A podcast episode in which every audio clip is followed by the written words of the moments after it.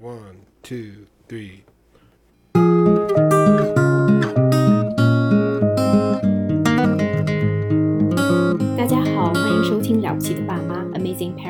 本期我们邀请到的是一位来自杭州的妈妈贝春蛋，大家都叫她贝姐。贝姐是一位妈妈群主，但她是一位不太一样的妈妈群主。我们来一起听听她是如何用养育三个儿子的经历，实实在在的鼓励和支持了成千上万的新手妈妈从怀孕到母乳喂养的整个过程。相信您和我一样，也能从她的分享中感受到自信、坚定和温暖的力量。首先，谢谢您，贝姐，愿意接受我们的采访。想请您先简单的做一个自我介绍，还有您目前所专注的妈妈的群体是怎么样的？嗯，好的，好的，谢谢妮娜，也是很高兴啊，能有这样的机会，呃，和大家一起来来聊聊，嗯，母乳喂养育儿的这样的这样的一些相关的一些经历啊。呃，我呢是七零后，属于比较晚要孩子，在三十岁的时候生我们家老大。那么因为呃工作的关系，要要出差呀，所以前期的时候呢，也没有特别关注，呃，真正的哎母母乳喂养到底是是怎么一回事啊？那么真正当我自己经历了之后，才会发现，实际上每一个爸爸或者妈妈在做真正的父母上岗之前，其实都没有经过系统的培训，其实比较迷茫的。所以我就这样子懵懵懂懂的，也就做了妈妈。在老大的这个母乳喂养的过程当中呢，我经历了很多的一些误区，掉进了很多坑，然后自己再爬出来。那等我老二和老三的时候呢，呃，会比较从容跟淡定。从三十岁的第一个孩子之后的六年，我就生了三个儿子。当然也很幸运啊，我的身体素质也都不错，就全部是顺产的。所以在这个过程当中，哎，我就发现，实际上在你生孩子之前，如果你能够知道真正母乳喂养是什么，然后为什么要母乳喂养，你就会很从容跟淡定的去去面对接下来母乳喂养的过程当中你所会碰到的那些困难。所以我觉得这个是非常有意义的。那另一方面呢，我也很感激，呃，我原来的工作，呃，医药行业也是和疫苗相关的，我又自己又比较系统的、全面的了解了疫苗。苗它到底是用来干嘛的？所以，我我后面发现，就是母乳喂养跟疫苗，它是两种可以主动提高宝宝免疫力非常有效的办法。主动提高宝宝免疫力方式是不多的，所以呢，有这样的母乳喂养和疫苗的全面接种之后，哎，我就发现养着这个三个孩子就真的会比较轻松。然后这个过程当中，他们也没有说就这种小毛小病啊，基本上都很少。从我们老二在我肚子里开始，我就从身边的亲戚朋友还有同事开始，我就建了一个妈妈群。他们在怀孕以后。生产之前就入群，然后在群里面看到了很多妈妈她们所经历的，然后也知道了呃母乳喂养的一些基本的一些知识和育儿当中碰到的一些情况。那么我们还会在孕晚期，也就是最后的三个月，给妈妈们专门再拉一个小群，就告诉她可能未来你顺产会碰到什么样的情况，然后呢你这样的母乳喂养又会碰到什么样的困难，包括家里人呃应该要怎么支持你。所以这个过程其实我觉得非常有意思。每一次的这个小群的沟通，其实就是我自己的一个经历。的一个分享，就是群里的妈妈，从几个妈妈到现在已经有第二个五百人的群了。妈妈们也会跟我分享，哎，如果我是生孩子之前进群，和真正后面就是已经母乳喂养失败的，然后在最后进群的母乳喂养的这个信心是完全不一样。所以，我我也是希望，就是为了更多的妈妈能够更多的去了解母乳喂养到底是怎么一回事，对我们有什么样的一个好处，这个其实是我呃最想要和大家去分享的。谢谢。其实您刚才提到说，您就是在自己的亲身。经历的基础上，开始去支持更多的妈妈坚持母乳喂养，或者去了解母乳喂养。那其实我也看到很多关于母乳喂养的报道。除了个人选择的原因，为什么坚持母乳喂养会这么难？您觉得这其中有什么样的呃原因影响了妈妈做出这样的选择？这个问题我觉得真的非常的提的非常的好，因为实际上很多人就会觉得，呃，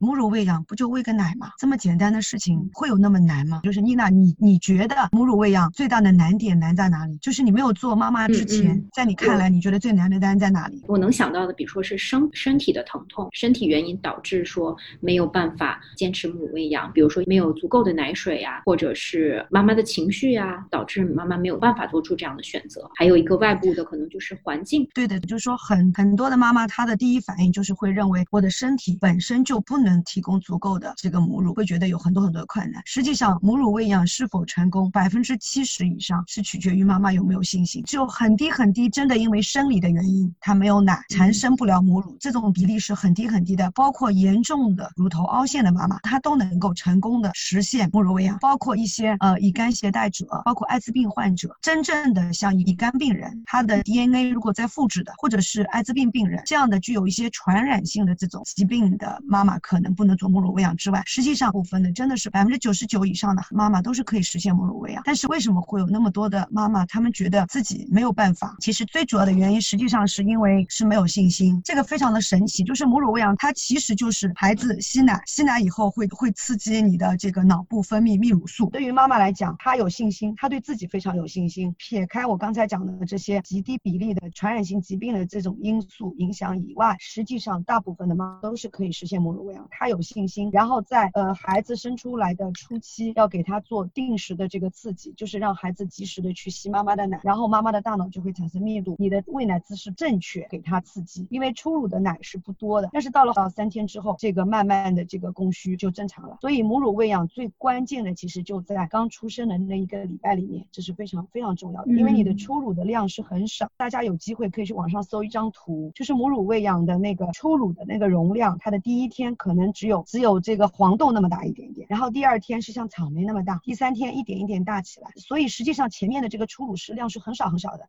但是往往我们在吸的时候你是看不见的。孩子刚出生的时候，他因为离开这个子宫环绕的这么一个黑暗的一个环境，他突然一下子来到外面，在第二天的时候，他就会不停的哭。他其实这个哭是因为没有安全感，而不是说饿。所以很多妈妈就会觉得，哎呀，我已经喂他了，他怎么还是哭呢？然后就越越紧张，越紧张，越紧张，越越不容易分泌泌乳素，所以这个就会变成一个恶性循环。但是你如果了解，就是整个初乳的这个胃容量，孩子的胃容量就那么点大，但是往往这个时候你就很容易轻易给上奶粉，或者用奶瓶去喂他。另外，当然妈妈有信心的话，也要来自于更多的了解，她得知道母乳喂养的原理、重要性。呃，举个最简单的例子，我们小朋友在月子里面，他的几乎基本上他每一块尿不湿都会有大便，就是他的尿跟大便都是混在一起的。实际上在月子里面，他的整个肠道免疫的发育是非常迅速的。我们会发现，出了月子之后，孩子的大便才会逐步的成型，但是前面基本上是月子里是稀便，也就是在我们整个免疫系统当中有一一个肠道免疫，这个肠道免疫是非常关键的。呃，如果有图片的话会很清晰啊，就是它的肠壁的这个细胞壁跟细胞壁之间是是很紧密的。那么母乳是最适合孩子的食食物，而且它的分子量会比较小，比较容易的吸收。但如果在这个时候给他上了奶粉、牛奶，它的分子量比较大，再怎么样好的这配方奶，它始终是在模拟母乳，但永远都超越不了的。有一点就是奶粉里是不可能有妈妈的活的抗体的。我们再来说这个抗体的问题，就是我们在前面的这个过程当当中，如果是分子量比较大的奶粉，反而会破坏它整个细胞壁的这个间隙的，对于免疫系统的建立其实是没有好处的。所以我们提倡的是纯母乳的这样的一个肠道免疫环境。所以相对来讲，这个都是有相关的研究支持的，和医生也有做一些学术上的一些探讨。那么在这个研究的过程当中，你会发现纯母乳喂养对整个肠道免疫环境的建立是非常有帮助的。那我三个小孩当中，同样的爹妈，同样的基因，同样的饮食习惯，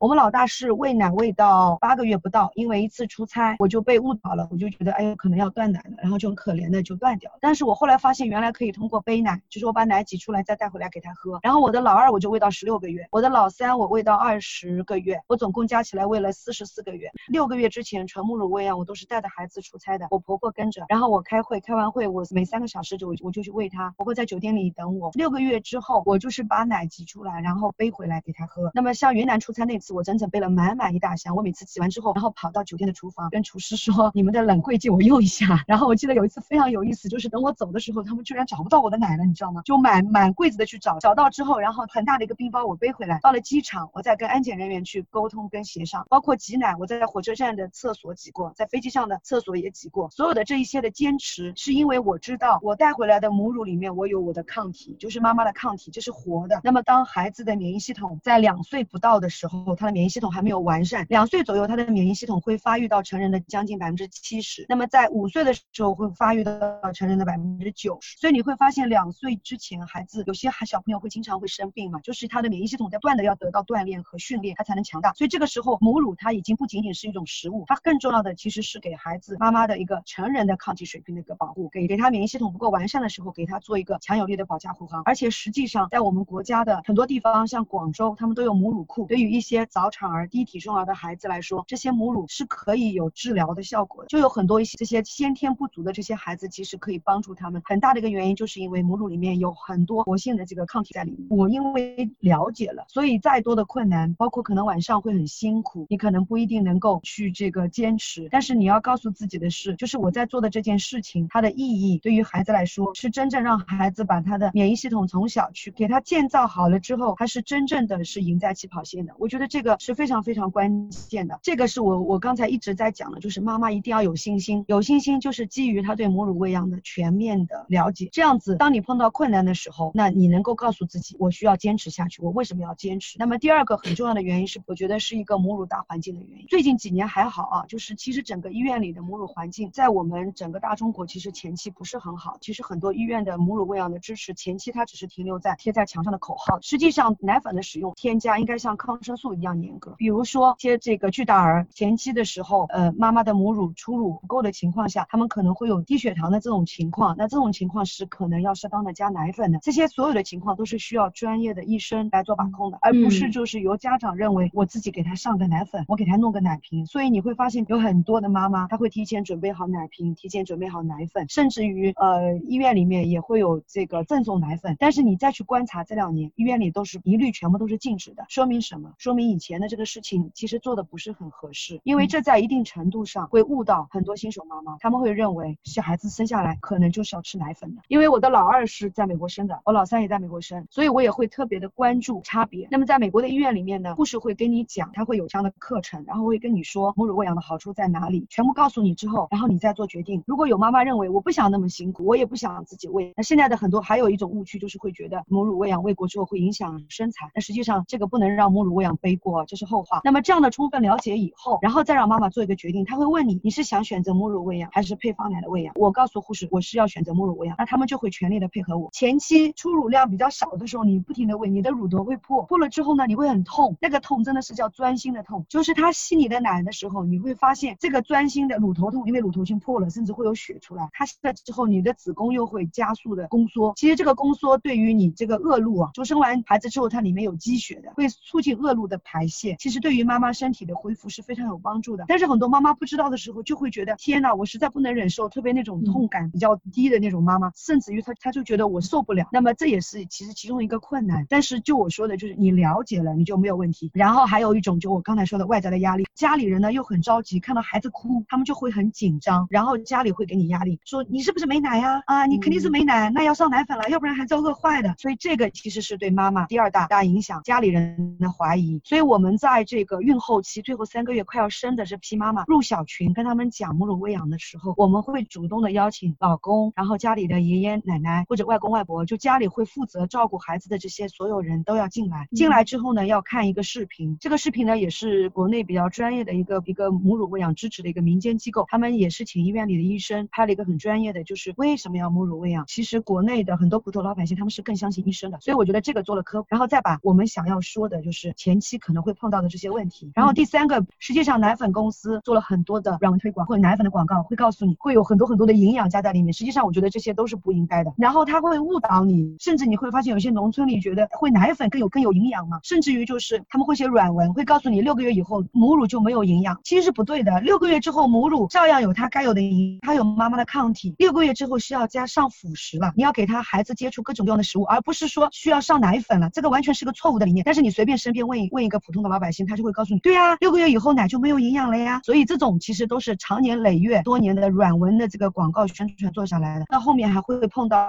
黄疸啊，在一个礼拜左右的时候，然后像母乳性黄疸就会是一个比较大的一个，就是很多孩子可能都会有，就是医生会告诉你，那你就母乳停一下吗？我也希望其实国家也要在这方面做一些更多的一些支持跟推广，特别是医务人员，我觉得是最最需要做一个支持。那么还有一块呢，就是整个公共场所的设施的配套，就是我想坚持母乳喂养，但是我要上班，我上班了之后我没有一个合适的地方让我去去挤挤奶也好，或者我带孩子也好，我觉得这个也是我们妈妈们所碰到的。甚至你在公共场合，你即使带着喂奶巾去，在那里哺乳，大家都会觉得，包括在公共的场合，大家会觉得你这个妈妈怎么这样的？其实实际上，我觉得这个是需要得到全部人员的大力支持的，因为我们在我们在孕育全世界的下一代，对不对？那么妈妈如果又能够坚持去做母乳喂养，其实对整个人类的这个整体素质的这个身体素质的提高，所以我我想做的是，就是我自己已经受益了。那么我妈妈群里，我将近一千人的这个妈妈群，两个妈妈群，那我也跟他们说，我说你们也要成为一个母乳喂养的推广者，那这样子就是星星之火可以燎原，那么整个大环境就会越来越好。然后呢，也希望我们能够相互取暖。就你有困难过甚至于有些时候不认识的人都会告诉你，你们喂这么长时间的母乳，呃，以后很难断奶的。很多时候就是一些真正不是专业的人士给你的一些建议，往往就会让你自己徘徊跟怀疑。所以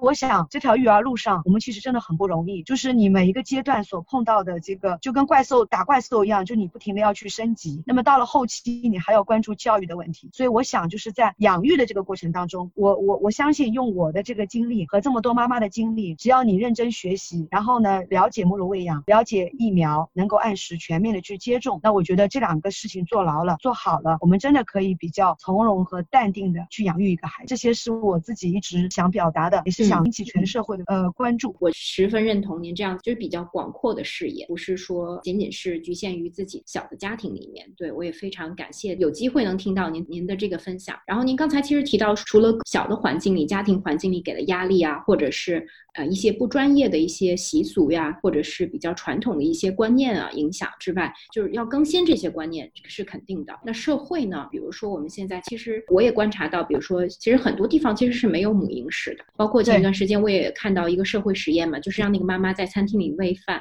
就会有同样是女女性的人在指责她说：“你怎么可以在公共场合里去哺乳？”我不知道你有没有故事能够去让更多的人理解。我我我个人觉得这个非常的有必要，然后我也想分享一下我自己的一个经历。那么我我在单位里上班的时候，我带着我的老二，然后我婆婆跟着我，我们要参加培训，在写字楼的大堂里面等我。等我下去喂奶呢，我是挂了一块哺乳巾，然后就喂奶。但是这个时候，居然大堂里的工作人员就来跟我说，你不可以在这里。你那当时其实我是很气愤的，我也就是说跟他说，我说你给我点时间，我真的没有地方。我们的公司虽然也是外资企业啊，但是也没有人性化到里面有哺乳室。然后我就跟他说，我说。我先喂完，喂完之后，我告诉他，我我就跟他讲，我说我已经带了哺乳巾了，我也没有影响别人，但是我说这个是我上班之余，我我想坚持母乳喂养的一个事情，希望你能够理解。那么他还是态度很不好。最后我把他的工号记下来，可能很多妈妈到这里就 OK 了，但是我觉得我们要去做一点事情去改变。那么我就投诉了这位员工，而且我也投诉了这个写字楼。然后呢，我觉得也很不错的就是他们的领导后来带了这位工作人员上门到我们公司来给我们做赔礼道歉。然后我们公司呢，我也发了一封邮件给我们的 HR，把这个事情跟他说了一下，是希望。能够公司能够重视，我们要设立一个母乳喂养室，那么也是很真的非常的高兴，就是你做了才有可能。后面呃写字楼呢跟我们讲，就是他们还没有设立之前呢，他们想把他们的会议室腾出来是先用，后期会增设这个母乳室。然后我们的外资企业呢也非常好的腾出一个储藏室，专门做母乳喂养室。这么多年以来，我也陆陆续续的发现，像杭州东站啊，呃很多商场啊也专设了这个母婴室，专门用来母乳啊换尿不湿啊。然后像虹桥火车站，所以整个社会其实是。在进步，那我觉得是需要我们大家一起去做努力，不断的去呼吁。包括现在我们的产假比较长了，到四个月了，一百二十八天了，哺乳假不是说一定要非常的一段时间，但是我们可以给予一些人性化的一些照顾。那我觉得这个是我们可以去做到和努力的。那么最最关键的，我个人觉得还是国家要对医务人员做全面专业的培训，特别是母乳喂养上面。谢谢，非常感动，能听到您刚才讲到的，就是通过您自己的力量，然后做了一些呃改变。您现在因为还是在做。很多的工作，那如果时间精力也允许的话，还有什么是您就是一直非常挂念，还想为啊妈妈社群或者社会做出更多的改变的？那么我我因为本身原本的工作，呃，医药行业，我就是跟医生打交道的，真正的去做了一些学术推广。我想将来真的有可能是要协助整个政府跟国家去做医务人员的母乳喂养的这个宣讲跟知识的。将来有可能有足够的时间精力，我就去做这样的一个公益机构，就是专门真。正的能够促进医务人员，然后医务人员去影响跟教育，帮助更多的妈妈去实现这个母乳喂养。我个人觉得，用民间的力量去影响更多的妈妈是一方面，但是要去去影响和培训更多的医务人员，呃，可能这个路还有点点长。当然，同时妈妈社群的这块也是我一直自己一直在做的，我想把它能够去扩大。我我希望我们能够协助很多跟我们一样曾经迷茫、曾经孤立无助的妈妈们，做好做好母乳喂养，然后在育儿的这条路上，我觉得我们可以从容淡定，呃，能够相互取暖。谢谢，谢谢。